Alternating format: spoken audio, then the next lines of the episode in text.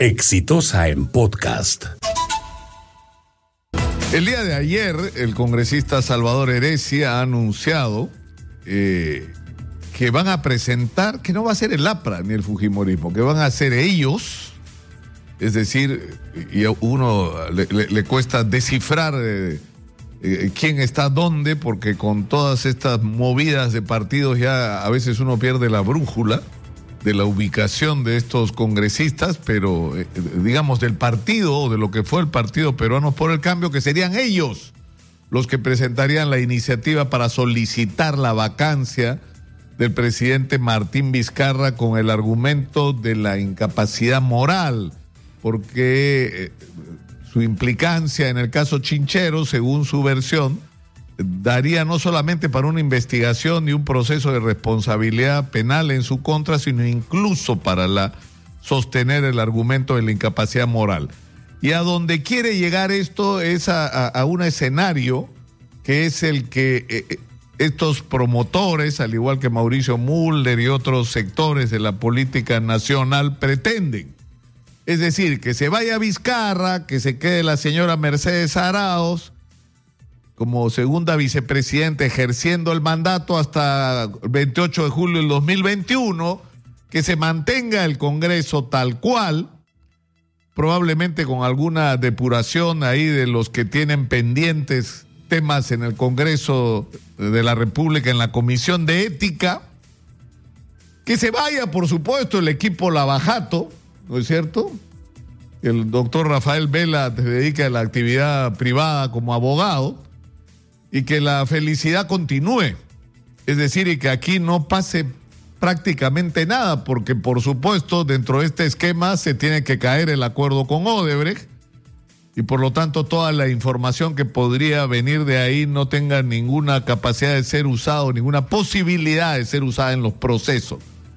Entonces está encadenado todo el asunto. Eh, eh, eh, no, se trata solamente de un tema político, de pretensiones políticas, ¿no es cierto? Imaginarse cómo sería el escenario político, ¿no?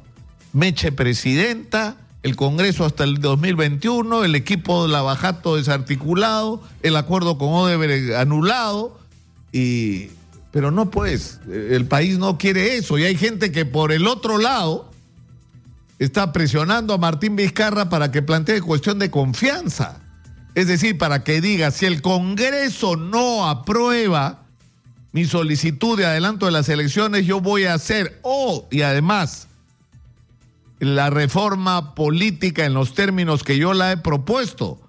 Entonces, si el Congreso no acepta esto, entonces hago cuestión de confianza, cierro el Congreso, saco a los congresistas, convoco elecciones y me quedo yo hasta el 2021, que es lo que algunos quisieran que Martín Vizcarra hiciera. Pero el problema es que Martín Vizcarra tampoco quiere eso. Es decir, lo que está proponiendo Martín Vizcarra es que eh, al final se vayan todos, ¿no es cierto? Que se vaya al Congreso, pero que se vaya él también y que adelantemos las elecciones.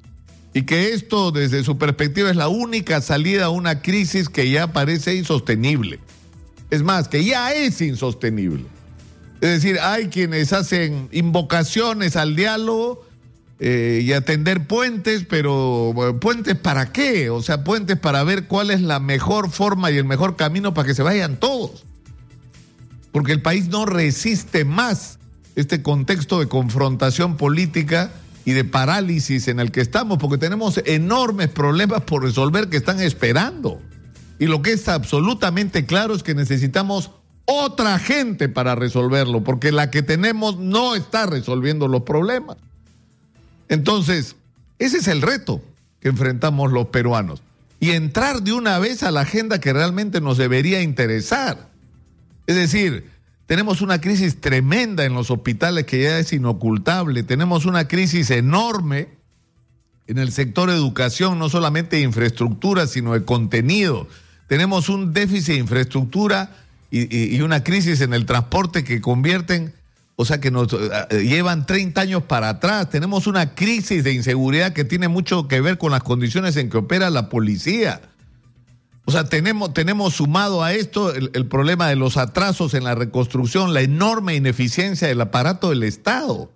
Es decir, tenemos demasiados problemas por resolver, tenemos una crisis que de alguna manera la expresa Tía María, que tiene que ver, el proyecto Tía María, con la manera como se han estado enfrentando la, la explotación del recurso minero y de los recursos naturales que se supone que son de todos los peruanos y que se le concesionan a privados para que su explotación beneficie a todos los peruanos. Y eso no ha estado ocurriendo, pues, por diversas razones, pero no ha estado ocurriendo. Entonces las cosas tienen que cambiar y tendríamos que estar en esa agenda. Es decir, cuáles son las cosas que hay que cambiar, cómo vamos a lograr eficiencia como, como Estado para que las cosas que se hagan se tengan que hacer y no se devuelva vergonzosamente dinero a final de año dejando los problemas sin arreglar. ¿Y quiénes se van a hacer cargo de esto? Y esa debería ser nuestra, nuestra discusión porque es lo que el país requiere. Pero a veces parece que hablarle a, a los políticos es como arar en el desierto, ¿no? No vamos a conseguir absolutamente nada. Y lo que a mí sinceramente me sorprende es la pasividad eh, ciudadana frente a un contexto como el que estamos viviendo. En cualquier otro país, la gente estaría en la calle por lo que fuera, por lo que fuera. Si la mayoría de la gente está convencida de que el presidente se puede ir para eso, se debe ir para eso. O si la mayoría de la gente está convencida de que se tienen que ir todos, las calles deberían estar llenas de gente reclamando eso pero no ocurre, ¿no? Seguimos siendo ciudadanos pasivos, esperando, como diría la filósofa Susy Díaz, que la vida nos viva. ¿Ah? Hay que cambiar de actitud. Este fue un podcast de Exitosa.